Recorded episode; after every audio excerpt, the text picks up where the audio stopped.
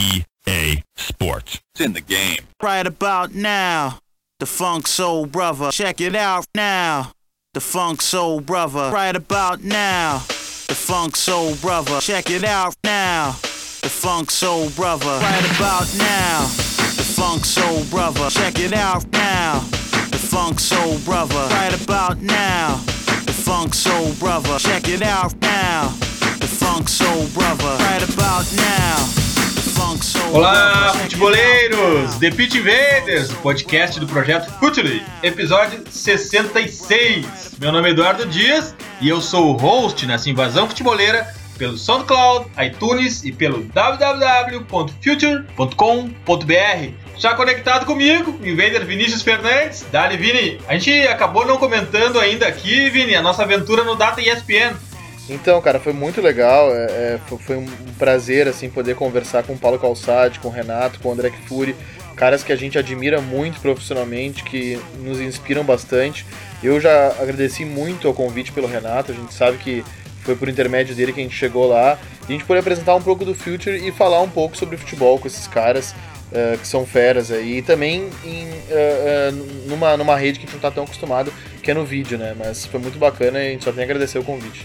Cara, foi demais. Conexão com o Invader e Fifer, Gabriel Correia. Fala, Gabriel. Dali Eduardo, Dali Vini, todo mundo que tá ouvindo o Pitch Invaders. Pô, nessa semana ainda mais com o lançamento do FIFA 18, muitos testes, formações loucas e o guardiolismo 2.0. Aí sim o 2.0 porque é nas plataformas virtuais.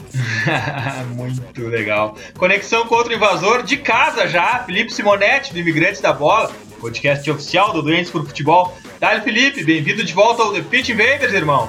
Fala Edu, sempre um prazerzão estar aqui com vocês, cara. É essa causa que a gente luta por um futebol mais cerebral e não o futebol da quinta série, né? Uma coisa mais pensada, coisa que a gente vê chegando até na televisão. Prazer ver vocês no Data ESPN. E, poxa, ver o sucesso que o The Pitch Invaders tem alcançado é totalmente gratificante. Tão gratificante quanto ver, por exemplo, o sucesso que o Imigrantes eventualmente alcança. A gente tá junto nessa luta e vamos para mais um episódio. Valeu, meu velho, demais. Na nossa missão de sempre aprender com os convidados do podcast, hoje trouxemos Pedro Stiarota, editor de produção das revistas PlayStation e Xbox. Dali, Pedro! Fala aí galera, beleza? Obrigado pelo convite e vamos falar um pouquinho de joguinho de futebol aí. Vamos lá, Invaders, vamos jogar um play!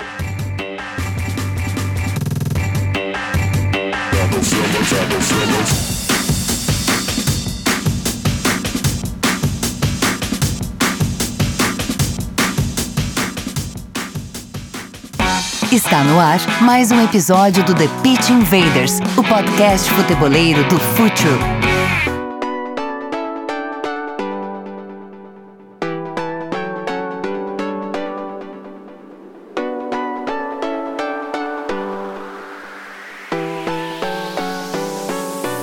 Sempre levamos os games de futebol a sério aqui no The Pitch Invaders e no projeto Filter também. E não há nenhuma contradição em nos orgulharmos em dizer que tratamos futebol de forma séria e adulta e abordar os lançamentos dos jogos virtuais de futebol, seja FIFA, PES ou mesmo o Football Manager tão citado aqui em outros episódios. Eu tenho certeza que os Invaders também pensam assim, né, Vini? Com certeza, e, e eu vou te dizer que, que para esse podcast aí eu, eu sinto meu, que meus gostos foram contemplados, porque nós falamos duas vezes já de Football Manager, que é um jogo que tem uma importância muito grande para o universo do scouting em futebol, uh, mas não é um jogo que eu, que, eu, uh, que eu jogava muito, pelo menos que eu joguei as últimas edições, confesso. Uh, agora, o, o, FIFA e o, o PES, principalmente, são jogos que me acompanham mais na minha trajetória de gamer, assim. E esses jogos, eles têm, cada vez mais, eles são, eles são simuladores, né? Eles de fato simulam o que acontece em campo, né? E, a gente tem percebido o FIFA e o PES cada vez mais complexos, né? Como jo jogos digitais de futebol.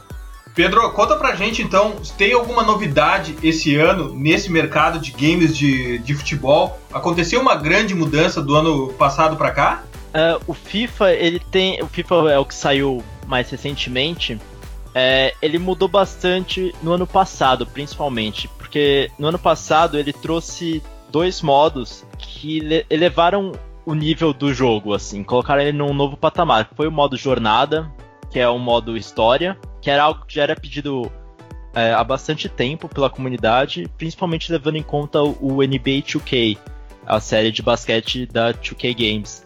que tem um modo história desse tipo. Então ano passado veio esse modo jornada e no Ultimate Team, que é aquele modo de cartas que você monta o seu próprio time, veio o Foot Champions, que foi um modo mais competitivo. E isso deu uma nova cara pro jogo. E esse ano é, a gente vê um, uh, uma expansão disso. Então a EA está investindo mais nos campeonatos, nos esportes eletrônicos. Então, por exemplo, a FWC, que é a Copa do Mundo do FIFA, a premiação esse ano vai ser de 200 mil dólares. E ano, uh, ano passado tinha sido 20 mil, então é um crescimento bem grande. Então dá pra ver que eles estão investindo mais nessa parte. E, e, e Pedro, uh, tu que falaste do, do, do NBA 2K, Uh, é um outro jogo que eu jogo muito, eu gosto de. de dá pra dizer que é, é, é, o, é, o, outro jogo que eu jogo, além dos jogos de futebol, porque eu gosto muito de basquete. Uh, e, e, ele é um jogo muito, muito premiado, né? É uma, é, é uma, é uma franquia de sucesso, assim, né? De, dá pra se dizer. Uh, ele, ele é o jogo modelo de esporte, assim, para ti, porque, uh, de fato, assim, a, a, o Journey ali, né, o, o, modelo do FIFA, ele de fato foi muito inspirado no modo carreira do, do, do NBA 2K, uh, isso ficou bastante evidente, e também uma coisa que, que me chama muito atenção no NBA 2K é o realismo dos movimentos dos atletas. É claro que tem muito menos atletas num jogo de NBA pelo fato do esporte uh, por ter menos uh, equipes e o esporte ter menos jogadores também. Mas eu te pergunto, é, uh, o NBA 2K é o grande modelo de jogo de esportes ainda? Cara, para mim, em alguns pontos sim, mas em alguns outros pontos eu considero o FIFA também. Porque, por exemplo, o NBA ele é um pacote bem completo em várias coisas. Então, por exemplo, ele tem times clássicos, que é algo que você não vê tanto no FIFA. Não vê, pelo menos, tem aquelas jogadores clássicos e coisas desse tipo. Mas lá no NBA 2K tem times dos anos 60, dos anos 70 e tem times de todos os tempos. Então eles valorizam bastante isso. E tinha o modo história, né, de criação do personagem que que nisso o NBA sempre foi uma referência. Foi o pioneiro e era onde o FIFA tinha que se inspirar mesmo. Mas em outro ponto, como, por exemplo o Ultimate Team, nisso o FIFA é bem mais avançado, tanto que o NBA tem um modo de cartas só que não é tão popular e não faz o mesmo sucesso. E o FIFA pode avançar justamente nisso, né? O, o Ultimate Team também ganhou novidades esse ano, foram bem interessantes. Eu queria começar a abordar o FIFA uh, pela saga de Alex Hunter. Felipe e Gabriel, vocês já, já jogaram uh, esse no modo história essa saga de Alex Hunter? Porque ela traz para o jogo o, o que acontece nos bastidores de um jogador da vida profissional. Claro que ainda muito superficial, mas de alguma forma ela representa. Uh, o jogador tem que começar a se relacionar com, com um treinador, tem que começar a se relacionar com um empresário, com os familiares, tem que ir buscando novos contratos. Hein, Felipe, como é que foi? Tu já chegou a encarar a saga de Alex Hunter? Cara, vou te falar que hoje eu sou fã número um de Alex Hunter. E, poxa, eu comecei a jogar com ele no FIFA 17, né? Que foi quando surgiu essa novidade. E cara, vou falar que no começo eu achei meio decepcionante, porque o jogo é muito bom, a parte de história, de interação é legal, mas duas coisas me decepcionaram bastante. Primeiro que ele cria uma falsa sensação de decisão no jogo, mas na verdade é totalmente linear. Tem um lance que logo no começo do 17 que se você perder um pênalti, é, parece que vai acontecer alguma coisa, mas vários youtubers já fizeram mostrando que não acontece nada. E no outro é o oportunismo da EA em criar, em colocar uma temporada só de The Journey por FIFA. Então imagina quantas temporadas e quantos FIFAs a gente vai ter que comprar para conhecer a história inteira de Alex Hunter. Eu particularmente zerei o do FIFA 17 em um final de semana. O do 18 eu comecei agora, então ainda estou conhecendo. Parece ter melhorado principalmente nessa parte de decisão.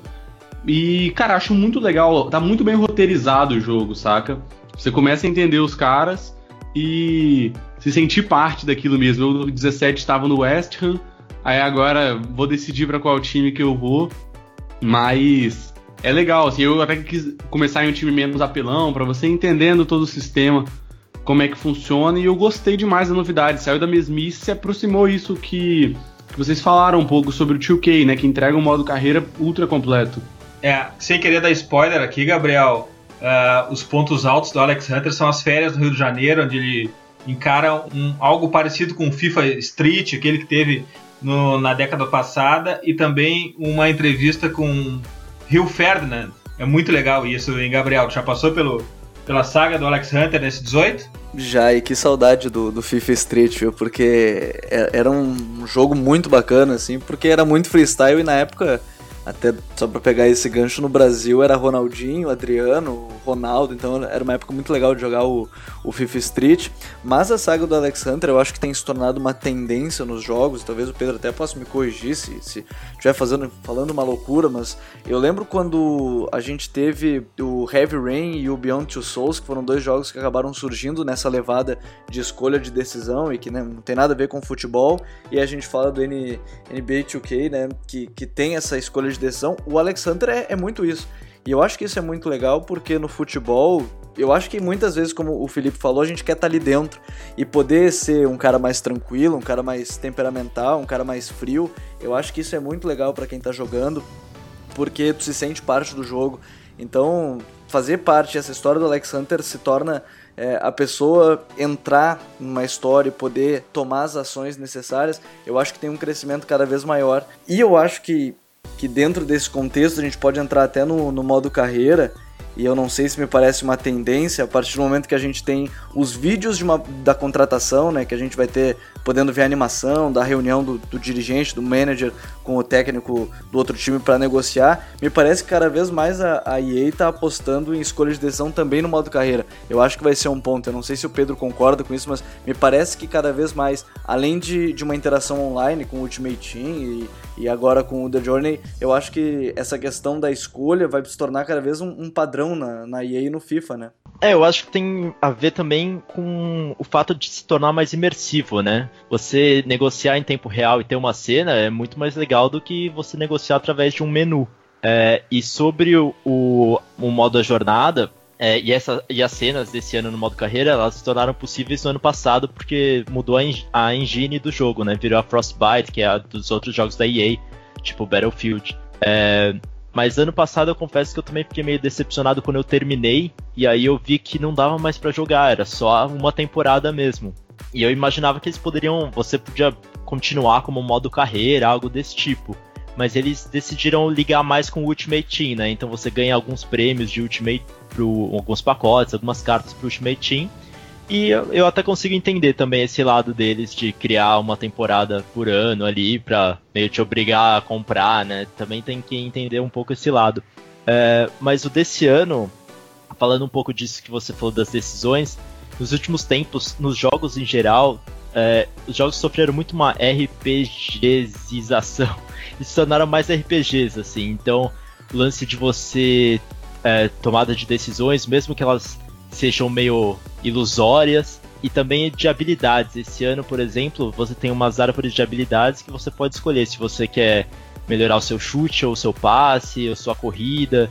Então, é, esse ano ele se tornou mais profundo também nesse ponto e também na personalização, né? Você pode escolher lá cabelo que você quer, a sua roupa. Então esse tipo de coisa tende a deixar o jogador mais imersivo naquela experiência. E, e Pedro, sobre a, a Frostbite, quando uh, foi, foi anunciada a parceria dela com a EA, se esperou muito, né? Muitos avanços técnicos e tal. Gostaria que tivesse um, um balanço dessa parceria, assim. Dá para se dizer agora que no 18, enfim, a gente vê o dedo da, da Frostbite? Cara, eu acho que já no ano passado, né? Porque as cenas do Jornada, elas foram possíveis por causa do Frostbite. Então esse ano eles é, até aumentaram isso, colocando as cenas também no modo carreira. Inclusive, eu fiz uma entrevista com o produtor na Gamescom e perguntei para ele sobre seu segundo ano com a Frostbite, né? Se uh, agora que eles tinham mais familiaridade, se isso tinha ajudado. E segundo ele, o salto gráfico do 17 pro 18 é maior do que do 16 pro 17, que foi o primeiro ano. E bom, nessa linha que vocês estavam falando, achei legal que o Gabriel e o Pedro falaram da parte de colocar um elemento, um quê de RPG, de imersão, uma coisa que me decepcionou no 17, mas que no 18 se consolidou melhor e hoje me agrada, é a ideia que todo mundo esperava da Journey com um personagem que você criasse. Então quando veio um Alex Hunter, todo mundo falou, nossa, é, pô, não quero controlar esse cara aqui. Eu não quero uma história engessada, porque antes já existia um modo carreira com o jogador. Mas eu acho que uma coisa que conquistou muito foi o poder de roteirização de storytelling que a EA colocou no jogo. Então, à medida que você conhece o Alex Hunter, que é um cara querendo ou não, você vai conhecendo ele desde pequeno até o primeiro clube dele, e essa evolução a história pessoal dele mesmo, Você vai criando um envolvimento super legal, e querendo ou não, isso que o Pedro falou, de você conseguir personalizar ele e moldar ele um pouco melhor do jeito que você quer, é um meio termo interessante. Porque você pega um personagem que já existe, com uma história sensacional, bem roteirizada, e dá um quê seu pra sua história ficar diferente da do seu amigo, por exemplo. Isso eu achei nota 10 que aí acrescentou nesse ano. É, eu concordo totalmente com você, e tem um lance, comparando de novo com o NBA 2K, é, que você criar um personagem fixo que todo mundo vai controlar, também é, você pode ter atitudes no roteiro mais profundas. Então, por exemplo, no NBA 2K você cria o seu personagem do zero, você escolhe para que time você vai. Na jornada, você escolhe o seu time ali da Premier League na primeira temporada, mas esse ano tem coisas que acontecem, não quero dar, dar spoilers, mas tem coisas que você vai para outros times e você não escolhe isso, você vive realmente aquela história do jogador. E também é válido, também é bem interessante e também deu bons resultados. E, e, é legal também, até nessa fase de, de imersão e simulação do jogo, e aí até saindo um pouco do FIFA, pelo menos numa época que, que se tinha o debate até maior contra PES e FIFA, e ainda há na verdade, mas, mas diminuiu bastante, é, que num período de tempo sempre se falou, ah, o FIFA ele é um simulador e o PES ele virou um arcade porque a gente tinha muitos jogos de goleadas, era muito mais fácil fazer gol e acabava se tornando mais simples de, de dar para dizer assim. Hoje em dia a gente pode dizer que é um simulador contra um arcade ou dá para dizer que os dois já chegaram no patamar de simulador?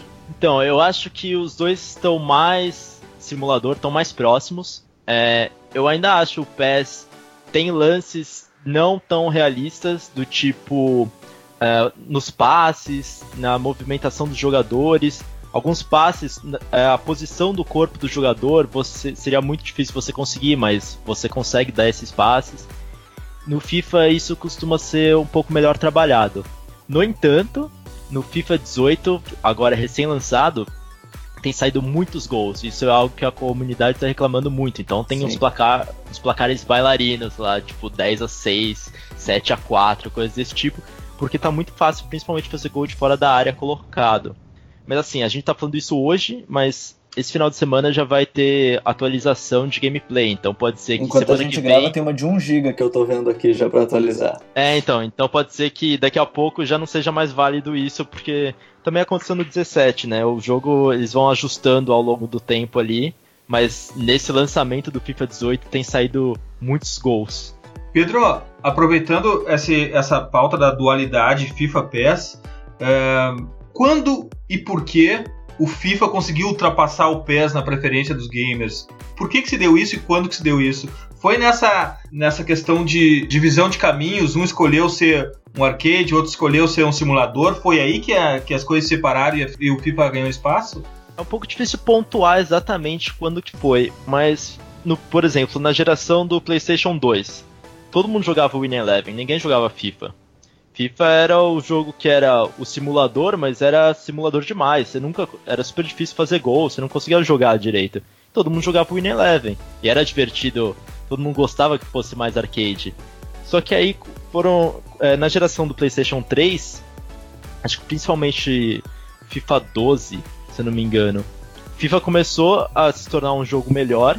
Enquanto isso, o PES ele ficou, o Win Eleven virou o Pro Evolution Soccer, o PES ele começou a ficar mais estagnado. E tem o PES 2014, especialmente, foi bem desastroso, assim, foi quando mudou a engine, é, foi para Fox é, Engine, que é a do Metal Gear, só que diferente com a Frostbite que deu certo ano passado no primeiro ano, o PES 2014 deu bem errado, assim, é, goleiros horríveis, que aliás é um problema que a série é, enfrenta há algum tempo, e, e mais problemas. E aí, se você pega os últimos anos, você vê que o FIFA tem avançado muito também, é, saindo da parte de gameplay, mas em modos, né? Então, o Ultimate Team, que é a galinha dos ovos de ouro da EA, do FIFA, ele, ele surgiu no FIFA 2009, mas ele ainda era um modo menor, separado, pago à parte. E se eu não me engano, foi no 12 que ele começou a se tornar mais popular. Então é aí que também começa a ter uma diferença entre os dois. E se você pega os últimos anos, o PES criou o, modo é, de clube, né, o My Club, para você. Uma tentativa de combater o Ultimate Team, é um modo que você sorteia os jogadores numa roleta de bolas e tal. Tem um, uma certa semelhança. Só que não bateu a popularidade do Ultimate Team. E aí, a, por exemplo, há dois anos atrás, a, o FIFA já começou a colocar novos modos. Teve, entrou o draft no Ultimate Team, teve as seleções femininas. Ano passado entrou o Foot Champions, entrou o modo jornada. Esse ano uh, o modo jornada foi mais aprofundado, entrou Squad Battles no Ultimate Team, que é um modo bem divertido também de jogar contra a inteligência artificial. Então, cada ano a gente está vendo o FIFA se movimentar e PES você não percebe isso. Nos últimos anos, muitas vezes os anúncios de PES, as novidades, eram coisas que FIFA já fazia há alguns anos. Ou então as novidades eram as correções do ano anterior. Então cada vez mais eu vejo o FIFA se distanciando assim. Mas ainda tem muita gente que prefere o PES. E principalmente por conta de gameplay também, porque prefere um gameplay mais rápido, coisa desse tipo. E, e Pedro, uh, ainda falando dessa dualidade, uh, já que a gente chegou no PES, em relação a gráficos, porque uh, a, a, jogabilidade no fim acaba sendo prioritária, o que a gente mais analisa, porque enfim, a gente quer. As, as pessoas uh, se importam mais com o fato, com o fato do, do, do movimentos uh, de fato simularem uma partida real. Te pergunto sobre, sobre o gráfico, os, os rostos dos jogadores, os ambientes. Uh, qual jogo é superior, assim, porque muito se diz que nesse quesito a Konami ela, ela tem sido imbatível, assim, não sei qual é a tua opinião. Uma coisa que a Konami é melhor é no rosto de jogadores, principalmente se você pegar os jogadores brasileiros. Até porque agora ano passado e esse ano, a FIFA tem os jogadores genéricos, né? Então é como se não tivesse, porque não tem nenhuma graça você jogar com os times com os jogadores genéricos. E os jogadores, é, a Konami leva o Brasil muito a sério, porque é um dos principais mercados de Pro Evolution. E saiu até uma atualização hoje, se não me engano, de novos, novas faces para os jogadores, e tem algumas que são, assim, incrivelmente detalhadas. Mas esse ano, em contrapartida, o FIFA melhorou muito é, a torcida, assim, então os dois jogos sempre tinham aquela torcida meio de papelão, né? E o FIFA agora tem uma torcida mais realista, assim, um pouco melhor. Mas em comparações gráficos em geral dos estádios, eu considero os dois bons, assim, eu não diferencio muito os dois nesse ponto. Felipe, trazendo o jogo para a realidade do futebol, uh, a gente não pode deixar de falar de overall existe essa, esse espelhamento da realidade. Claro que é muito difícil porque a análise do torcedor ela sempre vai ser subjetiva, enquanto que a do jogo ela é baseada em dados. Por ser subjetiva, acaba distorcendo um pouco a visão que a gente tem de certo jogador. Isso está espelhado com, com fidelidade dentro do jogo. O overall do FIFA ele espelha com, com fidelidade o que os jogadores apresentam dentro de campo? Edu, essa é discussão que eu gosto muito. E eu gosto muito quando vocês trazem isso para o The Pitch Invaders, porque é uma maneira de juntar essa tecnologia que a gente acrescenta ao futebol, né, acrescenta a parte de entretenimento, com uma parte um pouco mais analítica. E o que a gente percebe é que, num, num grande geral, os, o overall ele sim reflete legal na, na utilização dos jogadores. Então você pega ainda num FIFA 18, que eles acrescentaram mais características individuais aos jogadores. Se você pega um Robin, um Cristiano Ronaldo, por exemplo, que foi o que a maioria dos, dos fifeiros testaram no, na demo, é, eles possuem características assim, semelhantes, até o estilo de corrida. Mas na parte de overall, é, é interessante a comparação. Claro que alguns vão destoar um pouco, principalmente os jogadores que começaram a bombar agora. Então você vai ver alguns contrastes. É, por exemplo, vamos ver comparando o Cavani com o Mbappé. Pode ser um contraste interessante, principalmente pela fase que vivem os dois hoje.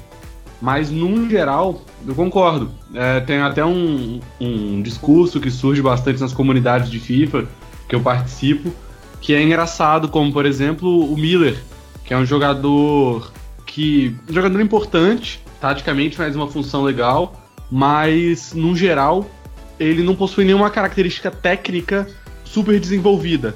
Só que se você levasse por esse quesito, ele teria um overall razoavelmente baixo. Então eu acho que eles dão uma balanceada também por ser um jogador importante. Agora uma coisa que eu sinto falta é os jogadores não têm o papel tático que eles têm de verdade, a importância principalmente sem a bola. O FIFA ele leva em consideração somente, não somente, mas em boa parte, em maior parte, o quesito técnico. Então você pega jogadores principalmente. Uh, vamos colocar os falsos noves que a gente vê no futebol, a função deles no jogo é muito diferente. Então, se você pega um centroavante que não é finalizador, porque ele faz justamente esse papel de sair da área, ou mesmo um pivô que não chega muito bem, ele acaba que é um centroavante ruim no jogo, vocês concordam? Eu cheguei à conclusão, depois de, de participar de alguns campeonatos é, nas rádios que trabalhei, assim, porque a gente partia de um overall 7-5, a gente fez um draft entre nós e os jogadores vão evoluindo, mas que o mais importante, além do overall, é a característica que tu quer pro teu time. E isso, na verdade, é a vida real, é assim, né? Às vezes um jogador ele é extra classe, mas num time ele não rende porque não é a posição dele. Então, muitas vezes, eu acho, e às vezes quando a gente entra no Só FIFA, por exemplo, que é um site que tem o ranking de todos os jogadores, overalls, todas as qualidades, aparece uma barra do lado mostrando quanto ele seria de overall se ele jogasse em, em alguma outra posição, né? Eu acho que, eu pelo menos quando vou contratar, por exemplo, nos meus modos carreira, se eu quero um meio campista, eu, eu parei de olhar muito overall e comecei a olhar, ah, eu quero um meio campista de toque curto. Daí eu vou lá, bota característica passe curto e 85, por exemplo um número alto. Mas eu acaba sendo muito isso, me parece, porque se a gente for parar para analisar, overall por overall, Tony Cross ter 40 de velocidade é um absurdo. Ele, ele não pode ser um pouco mais rápido só que o Mertesacker, que é o jogador mais lento do jogo. Mas, mas eu acho que é por aí. Eu ficaria com o ponto de que cada vez mais o, o overall é menos importante, mas ele representa alguma coisa. Por exemplo, Cristiano Ronaldo é ser o melhor do jogo, ele é a capa do jogo, enfim. Eu acho que representa algo, mas as características, no, por exemplo, passe curto vai ser um bom MC, eu acho que tem se tornado cada vez mais preponderantes no jogo. É claro, eu acho que principalmente pela dinâmica que o jogo impõe. Se você pegasse FIFAs mais antigos, acho que o Pedro vai. O Pedro e o Gabriel, que sinto que são os mais fifeiros daqui, podem, podem ajudar também. Se você pega lá para um FIFA 12, que era um jogo muito mais de correria, se você montasse na carreira um time num 3-4-3, sendo esse, esse meio, essa linha de 4 do meio só de jogadores ofensivos, o, o time funcionava perfeitamente. À medida que o jogo foi evoluindo, a característica do passe foi ficando mais importante. Então concordo com o Gabriel, se você monta um time, talvez sem um primeiro volante, com uma saída de bola de qualidade, você vai sentir esse peso. Ou então se você monta um time com, que defende com três e precisa da necessidade de bons alas, não adianta você colocar, por exemplo, um Neymar para fazer uma ala que defensivamente ele não vai ser muito útil.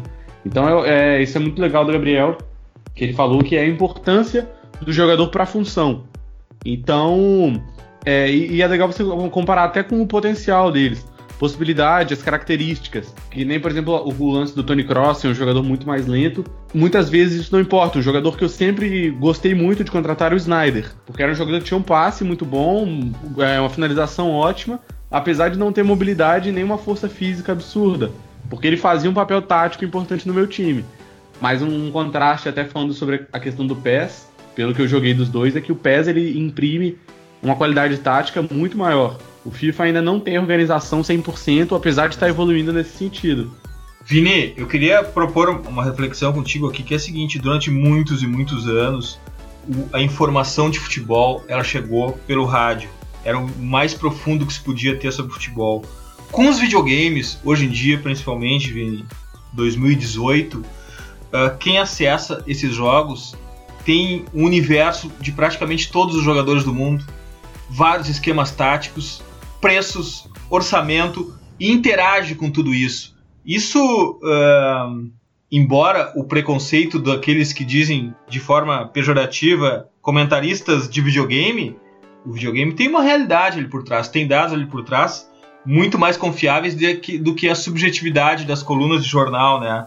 Uh, como é que é esse novo público que tem esse volume imenso dessas informações, acesso a esse volume imenso dessas informações, Vini? Uh, uh, sobretudo, né, o videogame, esses jogos de videogame são, uh, como tu diz, eles, eles, são um grande catálogo de informações. Eles te informam. Eles te informam tanto às vezes quanto um, quanto um site, por exemplo, o Football Manager, ele tem dados tão precisos quanto um WhoScored, por exemplo, que é um, que é um, um, um site de scouting. Então, eles uh, são muito informativos, os jogos são muito informativos. E quem está em contato com eles é uma galera uh, da minha idade, eu tenho 26 anos, é uma galera mais velha também, mas tem muita gente mais nova. E eu percebo muita gente da geração do meu primo, por exemplo, tem, que vai fazer 18 anos, muito interessado em futebol europeu, muito interessado em esquemas, como tu mesmo disse, conhecendo valores, no, noção de mercado, porque jogam esses modo carreira, né?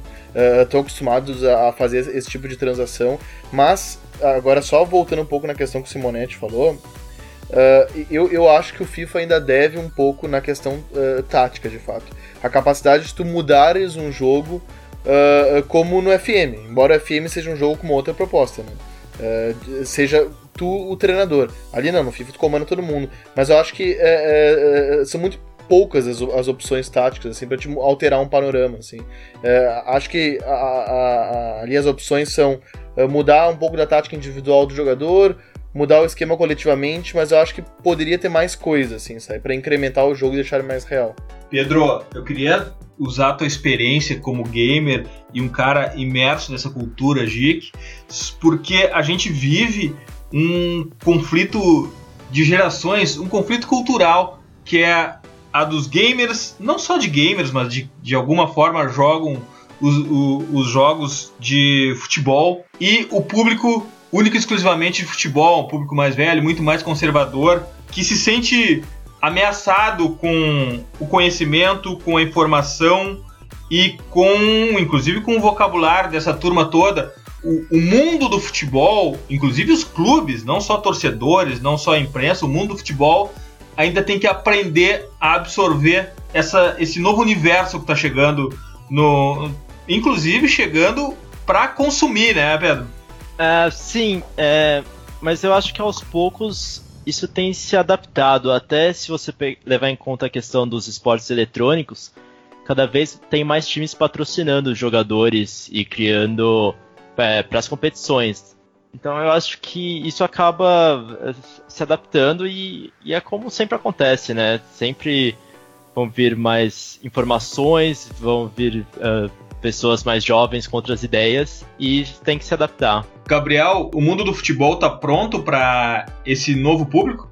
Eu não sei se está pronto. Eu acho que a cultura é muito difícil de se mudar a partir do momento que a gente teve como grandes ícones dentro desse ponto esportivo, é, pessoas que tratavam o futebol de maneira muito lúdica e, e muitas vezes até poética, e que não é um problema, mas que acabou se tornando o fundamental dentro de uma análise. Eu acho que a gente está caminhando para isso, eu, eu não sei se vai ser nessa, se vai ser na próxima geração, mas me parece que esse público ele vem crescendo, acho que as pessoas cada vez mais elas querem ouvir as análises e, e as, as redes sociais se mostram cada vez mais porque a gente sempre fala sobre ter o jornalismo e, e, nesse ponto a gente vê é, grandes canais, mas cada vez mais os canais um pouco menores surgindo com grande força, porque fazem uma análise que esse público quer, quer ter. Ainda não é a grande maioria, me parece que não, mas é um público que tende a crescer cada vez mais porque os jogos eles estão entrando cada vez mais nas casas, até no próprio celular. O celular está se tornando cada vez mais real. Então eu não duvidaria em, em, próximos anos ter um jogo extremamente real no próprio celular. Eu acho que vai acontecer e ele ajuda as pessoas a entenderem um pouco essa parte tática, técnica, porque eles fazem tu se obrigar a entrar nesse ponto. Tu não tem como é, dizer que a arbitragem errou, por exemplo, num jogo é impossível. Claro que tu vai reclamar assim de uma falta que o juiz deu, isso é normal, eu faço sempre, mas de fato não, não tem esse erro de arbitragem. Então acho que cada vez mais a gente discute esse jogo e eu acho que a cultura está mudando para esse ponto. Eu acho que isso vai ser muito legal, uma discussão muito boa, porque cada vez mais ela está ajudando nessa, nessa evolução, se dá para dizer assim, na análise. É, se você pega os jogadores de FIFA ou de PES, muitos desses jogadores só jogam jogos de futebol, assim. Então eles estão ali sendo impactados e precisando, de certa forma, estudar futebol, porque eles estão em contato constantemente com o jogo. E um dado interessante é que nas revistas lá que eu trabalho, a gente tem. A gente publica um ranking de vendas de cada mês, dos jogos mais vendidos. E os jogos de futebol, às vezes, tem três ou quatro mais vendidos no mês. Então tem assim, não só o jogo que saiu é, no ano, o jogo atual, mas tem um, às vezes dois jogos para trás que podem ter entrado numa promoção e aparecem nos 10 mais vendidos. Então, o futebol com certeza é a preferência nacional nos jogos. Vini, vamos, pro, vamos pra prática aqui. Vini, qual é teu modo preferido do FIFA? Então, uh, uh, eu sou um cara que, até enquanto vocês estavam falando de Alex Hunter, eu, eu nem manifestei muito que eu, eu, não sou muito desse modo e também não gosto tanto daquele modo de jogador individual. Uh, eu, eu, gosto de jogar com os 11 e gosto de um, de um modelo que realmente simule, que seja um simulacro do mercado. Então por isso eu gosto do modo carreira mesmo que uh, jogando contra a máquina. Isso me acompanha desde que eu comecei a jogar FIFA já. Eu acho que o modo carreira do FIFA sempre foi um diferencial dele pro PES, por exemplo. Então uh, uh, esse foi um, um grande argumento que me fez trocar o, o PES pelo FIFA ainda no, no, no, Play 3 já há alguns anos. E eu gosto muito e gosto de pegar equipes na segunda divisão. Gosto de pegar em grandes ligas. Uh, preferencialmente a Championship, né? Todo, quem nos escuta sabe que eu gosto muito de futebol inglês, então quase sempre ali eu começo um modo carreira na Championship, que é uh, uh, o, o, futebol inglês no FIFA. o FIFA, o, o carro-chefe do jogo é o futebol inglês, né? Onde tem o maior número de rostos licenciados, estádios e clubes também. Então eu gosto de jogar a segunda divisão, acho que simula bem o ambiente de Championship. Na última, minha última experiência no FIFA 17 eu tava com o Wolverhampton uh, num time bem defensivo ali, mas estava conseguindo meus objetivos. Agora eu vou tentar a sorte no Leeds United. Dá uma barbada de jogador então para os Speed Invaders buscarem. Cara, eu gosto muito de, de, de jogadores, uh, uh, principalmente uh, quando tá com clubes pequenos, assim, começar com jogadores por empréstimo. Sem querer também estragar o modo carreira de ninguém, mas é, a EA ela publica uma lista de jogadores em potencial, assim, para se tornarem bons jogadores e pérolas escondidas. Então, se você quiser alguém pro seu time ali para encaixar que não seja tão caro, ou às vezes já é caro, né? Mas que vai render bastante depois às vezes é interessante dar uma olhada, mas de certa forma também estraga a experiência de descobrir por si mesmo. Né? É, uh, uh, uh, caras que eu sempre contrato, assim, no, no, nos times que eu tô, o Nathan Ake, por exemplo, que, que, que, saiu do Chelsea, quando ele tava no Chelsea, era um cara que, que eu sempre contratava por empréstimo. O Mikel Merino também, uh, que eu sempre montava por empréstimo do Borussia Dortmund. Eles são jogadores que eu sabia do potencial, muito olhando o, o site uh, sofifa.com, que muita gente, uh, imagino que será fonte de muita gente. Então esses dois jogadores, uh, também o, o, o Tammy Abraham, jogador do, do, do, Chelsea também, são todos jogadores que numa primeira temporada eles estão listados para empréstimo e que eles são, uh, têm um, um patamar acima dos jogadores da segunda divisão. Felipe, qual o teu modo preferido? Cara, eu vou te falar que Depende do FIFA. Mas o modo que é muito perene para mim é o modo carreira. Hoje eu gosto muito do, do Ultimate Team também, principalmente porque traz um quê competitivo, online, e o estilo de jogo é muito diferente, porque você não está jogando contra uma, uma inteligência artificial. Então, o estilo de jogo está mais sujeito a erros também. Quando você vai fazer um ataque, por exemplo, um drible é muito mais desconcertante quando você está jogando online contra uma pessoa do que numa inteligência artificial. Mas o modo carreira, para mim, é indiscutível um dos mais legais, e principalmente acrescentar esse fator também de um pouco de decisão, de storytelling com os videozinhos nas contratações, foi um acerto muito grande. É, até conversei um pouco com o Gabriel no, no Imigrantes que a gente conversou é, sobre a questão tática. Nos outros FIFAs eu era muito conservador, é, me apegava naquelas que estavam ali. Hoje no FIFA 18, a ideia é criar minhas próprias táticas justamente porque o FIFA não oferece esse desempenho tático do jeito que eu gostaria, então de repente se eu for fazer um 4-2-3-1, eu posso montar um 4-2-3-1 mais assimétrico para que o jogador se comporte da maneira que mais me interessa. Então de repente pegar um dos pontas e quase alinhar ele com essa linha de dois volantes e tentar construir um modelo mais semelhante do que me interessa. E que jogador que tu curte de contratar? Cara, isso é muito doido porque eu gosto de variar, eu gosto de fugir do, do padrão justamente para tentar renovar a carreira. Eu sou da mesma ideia do, do Vini, de tentar pegar times menores e levar eles à glória. Mas ah, tem algumas barbadas que a gente enxerga sempre, não tem como fugir muito. Quando já estou em um patamar melhor, eu vou atrás de, de alguns goleiros, principalmente os da, da Bundesliga. Teve uma época que tinha bons goleiros, o Reich é um ótimo nome no FIFA, Kevin Trapp antes era um bom nome também. Mas hoje Areola, é, Donnarumma, Ariza Balaga do Bilbao também, três ótimos nomes para goleiro. Gosto, gostava muito de Luke Shaw, hoje é um jogador que eu ainda contrato, mas eu acho mais legal do que contratar esses jogadores de alto potencial, que isso é até uma novidade. Vocês falaram um pouco que tem como você pegar um, um spoiler, vamos falar assim, do desempenho do jogador, mas parece que a EA nesse FIFA criou potenciais mais dinâmicos. Então, se de fato você não botar o jogador para jogar, não der oportunidade, ele não vai crescer tanto quanto ele poderia. Então, ele pode inclusive flopar, o que isso é sensacional para mim. Mas nos clubes menores eu gosto de jogadores até um pouco mais experientes.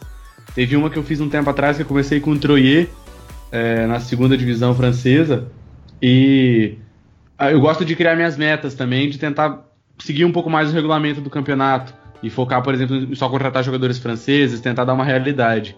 Uma coisa que o FM tem muito, porque os regulamentos são perfeitos no jogo, e no FIFA não, ele te permite, por exemplo, uma carreira no, no Campeonato Brasileiro e tem um time só de estrangeiros. Mas, por exemplo, o Fuchs, que do, na época no Leicester, é, foi um jogador que eu gostei muito de contar com ele, justamente pela característica tática que, que o Gabriel falou. Jogadores um pouco melhores, por exemplo, o Julian Weigel, foi um nome interessante, justamente na ideia de saída de bola, porque antes eu tinha aquela ideia de contratar um primeiro volante mais bruto-cu, mais quebrar justamente a, a, linha de passe. Mas hoje eu já penso um pouco, um pouco diferente, até assistindo, ouvindo da Pitch Invaders. É, eu acho super legal quando vocês falam dos conceitos táticos e principalmente fun funções dos jogadores, que eu já falo, ah, como é que eu vou implementar isso aqui no FIFA? Então, aquele de camisas 9, eu quebrei a cabeça para tentar fazer um falso 9 que funcionasse de fato, com os meios infiltrando nas costas, mas tá difícil, mas eu ainda vou conseguir, eu trago feedback para vocês. Que legal que tá começando alguns pontos de, de FM começam a ser embarcados no FIFA, que vai deixando tudo um pouco mais sofisticado e complexo. Gabriel, qual é o teu modo? Bom, o meu, o meu modo carreira e eu tenho uma premissa que primeiro eu tenho que jogar com o Barcelona só para provar que eu posso ser melhor que o técnico que tá lá atualmente. Eu sempre tenho essa minha ideia, mas acabo jogando bem pouco porque é sem graça. Realmente eu acabo achando sem graça. Mas é, no FIFA eu, eu, eu tenho minhas ideias claras, digamos assim, no quesito do que eu gosto de fazer é ter um time ofensivo que vai marcar muitos gols e que não vai deixar o adversário respirar. Então eu acabo buscando muitos jogadores de escola holandesa, escola é, espanhola, eu acabo me prendendo bastante nisso, mas o modo carreira, sem dúvida alguma, é, é o xodó do FIFA e me parece. Eu tô tentando pender um pouco agora pro Ultimate Team, mas o modo carreira não, não tem como desistir nunca. E teus jogadores preferidos?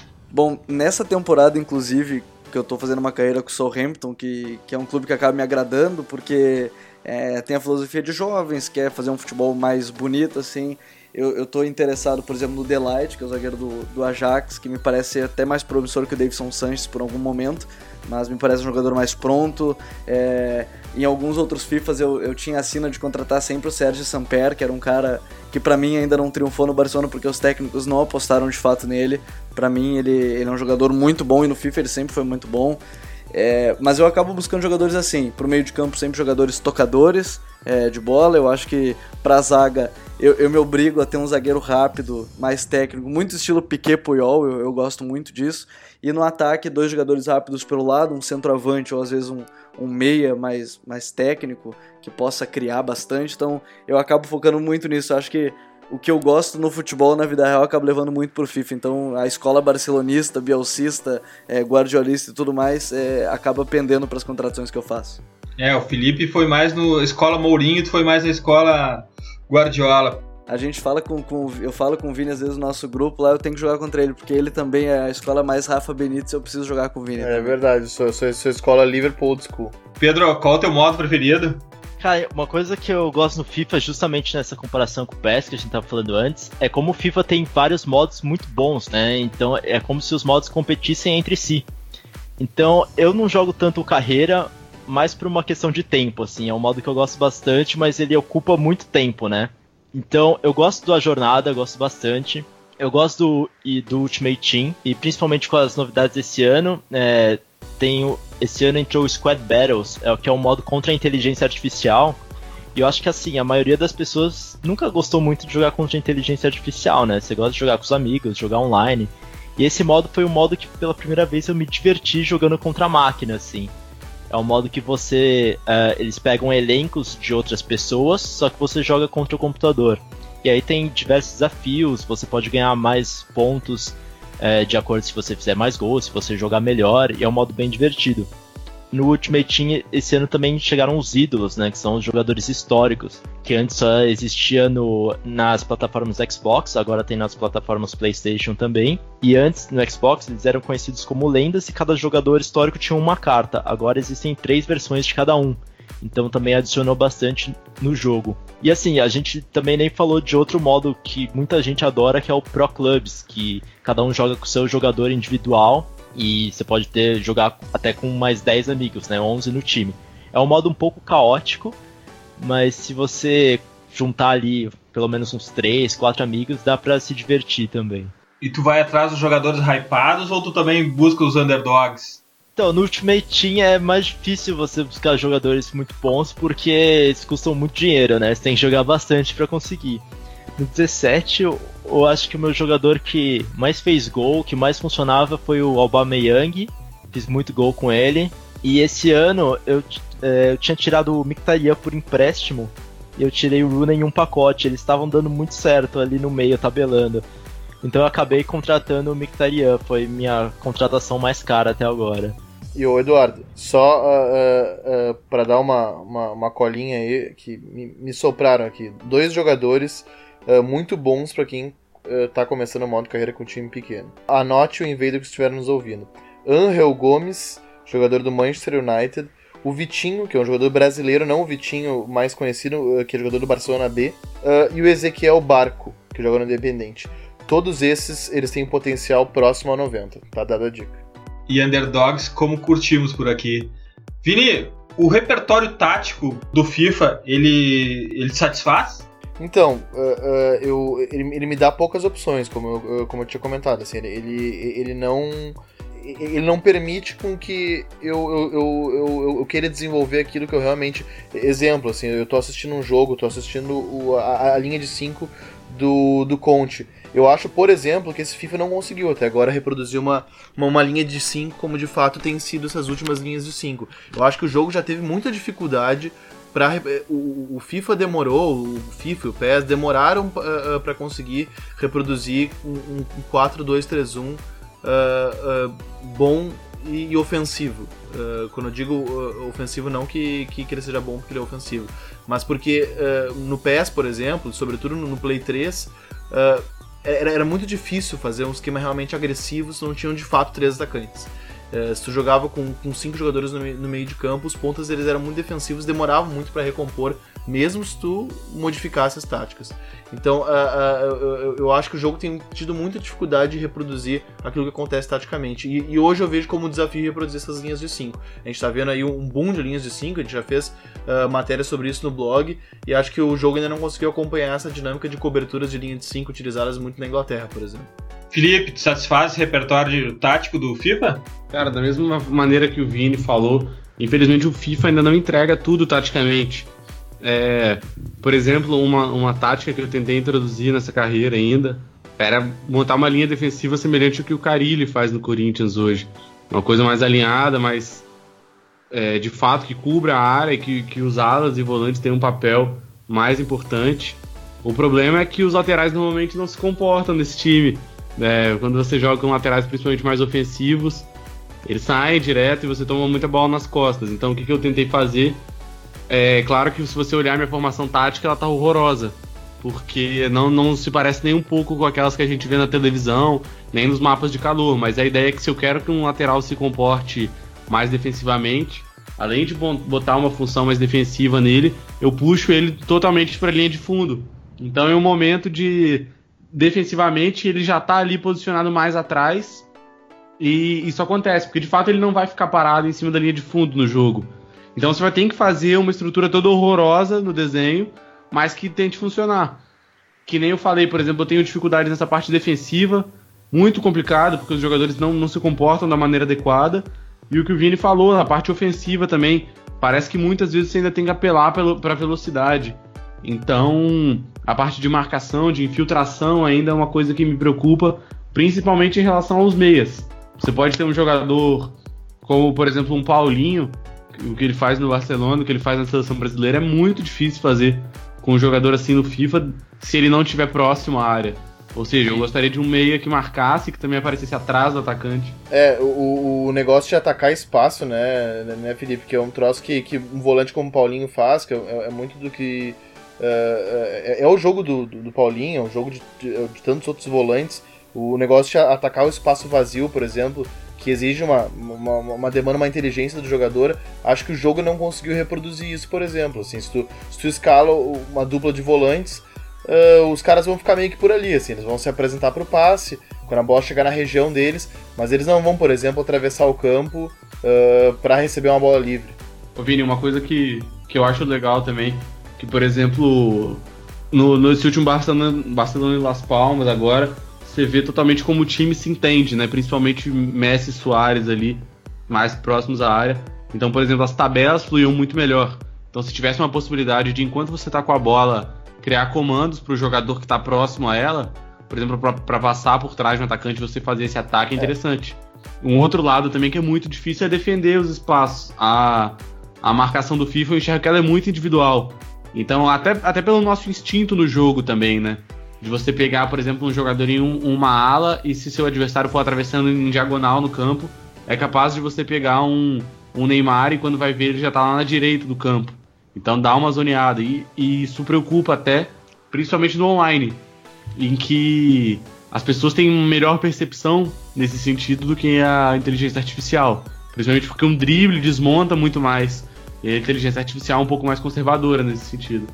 A gente já falou aqui alguns episódios atrás sobre o laboratório do Dr. Tuchel 3124, algo parecido. E aí, Gabriel, como anda teus devaneios táticos no FIFA? Tem conseguido fazer com que o repertório te satisfaça? Eu tô insatisfeito com a marcação, até que tinha aumentado com o Vini, que tá muito complicado. Qualquer bote errado, tu abre um rombo no teu time. Então eu cheguei à conclusão que esse FIFA parece que a linha de 5 ou a linha de 3 me parece o mais adequado. Mas nos meus laboratórios eu ainda não consegui colocar em prática, eu vou testar ainda, faz. Tô precisando de um, de um tempo para testar isso no meu time, mas a minha ideia é quase. Eu não vou dizer que é quase o Dr. Tuchel, mas é mais ou menos por aí porque me parece ideal que seriam ter três zagueiros e, e, na verdade eu quero botar só um zagueiro e dois laterais, o que deixa o time um pouco mais louco. Um volante mais centralizado, com dois é, MCs ou interiores, enfim, como Quem é esse volante, dois... Gabriel? Eu quero testar com o Rosberg. Eu tenho o Oriel Romeu, mas eu quero testar com o Rosberg. Aí depois, os dois MCs, que no, com o Southampton são Lemina e Ward Prose, dois caras mais abertos, é, de velocidade que consigam fazer 90 metros né, por jogo para voltar e fazer praticamente linha de 5 e mais dois caras lá na frente. É quase um Dr. Tuchel, mas não chega a esse nível. Mas eu quero testar porque o FIFA me pareceu muito pendente para as linhas defensivas com 5 atrás. Eu tenho muitos amigos que já falaram que o time deles começou a render mais quando eles botaram 5 atrás. Então eu quero fazer esse teste, mas com três porque eu não consigo gostar de um time tão atrás assim. Eu preciso ter a bola e por isso que eu quero testar um zagueiro e dois laterais na minha linha de defesa. Fiquei curioso pelo setup do Gabrielismo. Vamos acompanhar essa saga. Vou ter que postar no blog, eu acho. Vou ter que fazer minha vida no, no FIFA. É, vai ser por aí. Pedro, para onde vai o FIFA? O que, que tu observa de tendência? Para onde está caminhando o FIFA e o PES?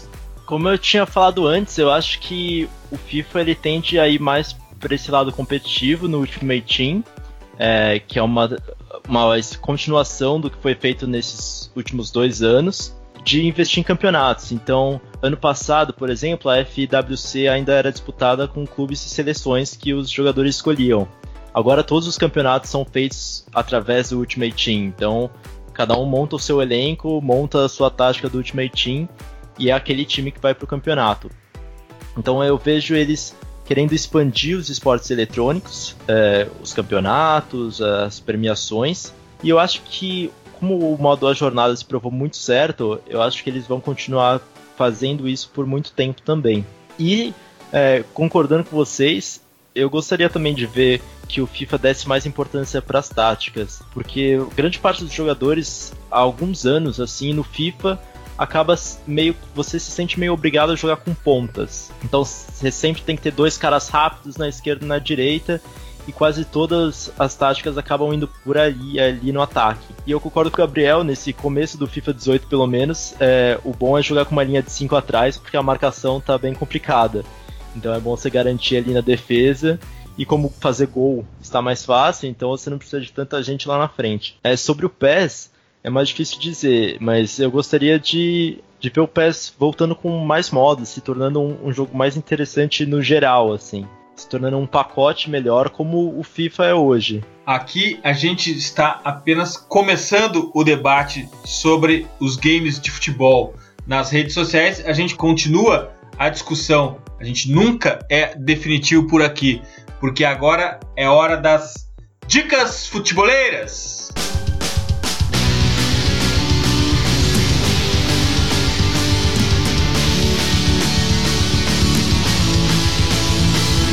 A minha dica futebolera dessa semana ela partiu da, da reflexão de um invader no Twitter.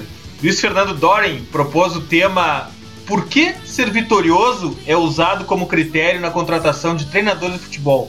Eu confesso que adoro essas perguntas que questionam os dogmas futeboleiros. O sempre foi assim e troquei uma ideia com ele. Eu mandei um texto do Status Bomb, que foi dica alguns episódios, foi minha dica futebolera alguns episódios atrás, que é sobre o que você precisa saber mesmo sobre o recrutamento e a contratação de técnico de futebol.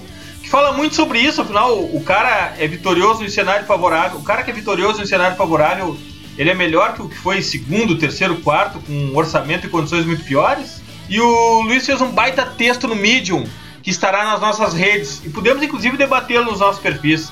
Estamos aqui para rediscutir todos os dogmas. Vini, qual a tua dica futeboleira? A minha dica futeboleira, na verdade, são duas, né? A primeira é o que o canal de televisão argentino, o, o TIC Sports, uh, ele produziu, uh, TYC, perdão, Sports, ele produziu um documentário sobre o Jorge Sampaoli chamado El Origen, que está uh, disponível no site do canal.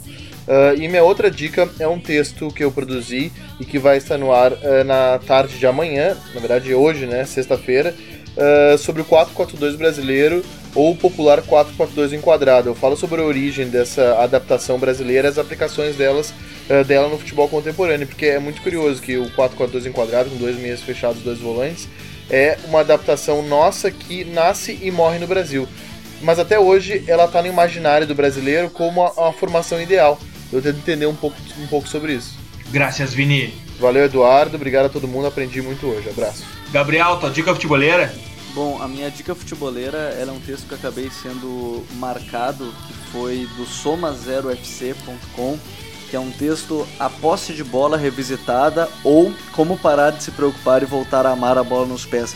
É uma análise muito profunda sobre posse de bola, porque mostra que diversos sites, inclusive, divergem, como o WhoScore, Footstats, Futebol.com, é, eles divergem. Tem clubes, por exemplo, que numa partida para o WhoScore tem 50 por, 58% de posse de bola e em outros jogos tem 40%. Então é bem interessante. Só que o que, que ele quer falar?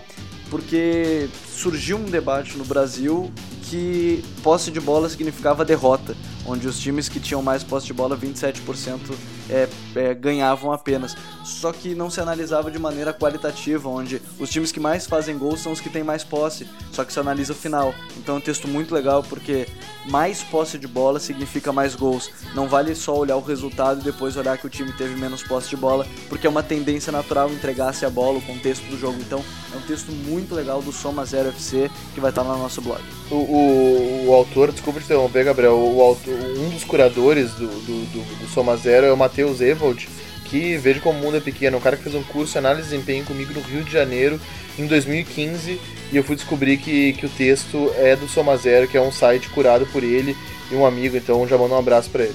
E minha outra dica, só para completar, e o Myron tinha conversado com a gente, é uma dica que eu acho que vocês vão amar. O Ricardo Lavolpe postou o seu primeiro vídeo no YouTube, que vai se chamar Bigovlog, é, já começou, tá lá no seu Twitter. Ótimo nome. Onde ele vai falar sobre tática, e ficou muito bom, né? O Big Vlog. Onde o primeiro episódio é sobre o Brasil de 70. Então tá lá no Twitter dele, né? Que é arroba Ricardo Lavolpe. É, G, mas vai estar tá lá no YouTube também o Bigovlog, Bigovlog, que vai ser muito legal porque o Lavolpe falando de tática é muito legal mesmo. Graças, Gabriel. Valeu, Eduardo. Valeu todo mundo que tá ouvindo o Pitch Invaders e um grande abraço. Aprendi demais. Felipe, qual a tua dica futebolera? Edu, posso trazer mais de um hoje? Claro que sim, quantos tu quiser. Tô de casa já. Perfeito. Primeiramente tem Imigrantes da Bola, é, que é o meu podcast, nem vocês falaram aqui. A galera já deve conhecer essa panelinha que a gente tem feito principalmente no Twitter, que tem saído muito conteúdo legal. Eu acho que acima de tudo, a internet possibilita um espaço muito grande para mais parcerias e menos concorrência. Isso é interessantíssimo, tanto para o desenvolvimento do debate quanto para a própria evolução individual de cada um. E aí eu trago dois episódios em especial. É, o mais recente, acredito que já tenha lançado no, na data que, que sair esse da Pit Invaders, que é um episódio que a gente gravou com a Bianca Molina e com o Juliano, que eles possuem um Instagram e um canal no YouTube sobre viagem e visita a estádios. Então ficou muito legal. A Bianca ela é repórter da Fox e trouxe uma perspectiva diferentaça. Eles são namorados, ela mora no Rio e ele em Porto Alegre, então é uma história muito legal. E eu aproveitei, eu e o Fadu aproveitamos para contar histórias pessoais nossas. Então ficou um programa bem alto astral, é, mas sem fugir da parte do futebol, com alguns debates até um pouco mais profundos sobre a organização dos estádios. Um outro é, que está um pouco mais em alta, um episódio um pouco mais antigo, o nono episódio, que ele fala sobre o movimento separatista, tanto catalão quanto basco, que a gente fez. É interessante até para o público entender como é que tem funcionado essa questão do Barcelona. Na época se falava muito também sobre esse movimento separatista, uma possibilidade do Barcelona sair da liga, e a gente apontou os pontos que poderiam levar à saída, ou de fato um flop, porque seria bastante desinteressante para a liga perder um dos principais clubes. É, o Gabriel é, roubou uma das minhas recomendações, é falar do, do novo vlog aí do, do Lavolpe, mas, poxa, fica recomendadaço. E um outro que eu achei muito legal, é, não, não tinha achado tantos conteúdos interessantes assim na internet, e a galera lá do Doentes por Futebol fez um que, que eu adorei, que fala sobre os substitutos de Ancelotti no bairro de Munique. O Ancelotti que chegou bem cotado, mas chegou por uma saída, mais por uma saída do Pepe do que por de fato um grande interesse no trabalho dele, ao meu ver. E hoje colocam mais em voga dois grandes projetos de futebol.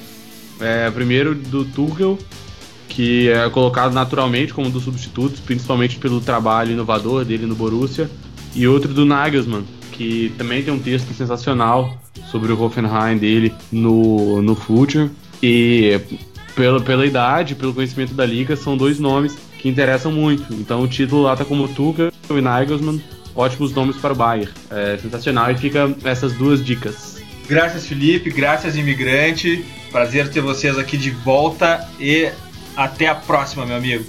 Sempre um prazer estar aqui, Edu, Gabriel, Vini, Pedro tá aqui com a gente, o Myron também, que a gente troca muita ideia. Eu tô no grupo lá, acabo escrevendo um textinho ou outro pro Future, tem que voltar. Mas é um prazerzão essa esse crescimento do debate é sempre importantíssimo para o cenário, principalmente brasileiro, que a gente não vê com tanto conteúdo mais cabeça, mais cerebral feito. Então, se unindo, a gente enxerga isso. E é um prazerzaço ver vocês, inclusive, o Data ESPN, que fica mais a recomendação que para quem não viu, tem nas redes sociais do, do Pit Invaders e do Future, né, no caso. É, e a gente estava representando não só os Invaders, mas a missão que o imigrante está junto com a gente. Pedro, qual a tua dica futeboleira? Bom, queria começar fazendo um merchan, né? Então, a gente vai lançar uma revista de FIFA lá pela editora Europa, que publica as revistas de PlayStation e de Xbox. Então, vai ser uma revista com bastante conteúdo sobre o jogo, é um item bem colecionável. Se tudo der certo, deve sair agora no, mês, no meio de outubro. E é só acompanhar, pode me acompanhar aí pelas redes, Pedro Serota, ou então no próprio site da editora para ficar ligado. E se você curte videogame, dá uma olhada na revista PlayStation, na revista Xbox, que a gente faz com muito carinho. E fora isso, uma dica mais sobre futebol mesmo. Tem, uns, é, tem um canal no YouTube que vocês provavelmente conhecem, não sei se vocês já indicaram alguma vez aqui, chama YouMaxit Football, que é um canal é, bem focado em táticas. Então, e ele é bem didático, os vídeos são super bem editados. Então, é, ele fala. Tem, tem diversos vídeos, então fala sobre as táticas de determinado treinador em um clube ou as funções de determinado jogador em um esquema tático. Tem várias coisas e é bem interessante. Esse canal é demais. Graças, Pedro Ciarota. Muito obrigado pela aula. Pode ter certeza que os games são levados muito a sério aqui no The Pit Invaders e as portas estão abertas sempre que quiser falar de games. Volte aqui. Obrigado pelo convite, gostei muito do podcast e vou acompanhar vocês mais de perto agora. Valeu demais! E nunca esqueçam, The Pit Vaders, podcast do Projeto Future, está no iTunes e na SoundCloud, assine nosso feed. Sigam também a nossa playlist futeboleira, hashtag WeLoveFootball do Filter FC no Spotify. Curtam a melhor galeria de futebol culture do Instagram, no perfil Filter FC. Lembrando aos invasores Apple, nos darem aquela moral no review do iTunes, clicando em algumas estrelas para melhorar o nosso rating e aumentarmos o alcance de nossa invasão futeboleira iOS ou Android, assine nosso feed e receba todos os episódios on demand. Invadam também o nosso blog futeboleiro www.filter.com.br. Abraço e até a próxima invasão The Pit Invaders.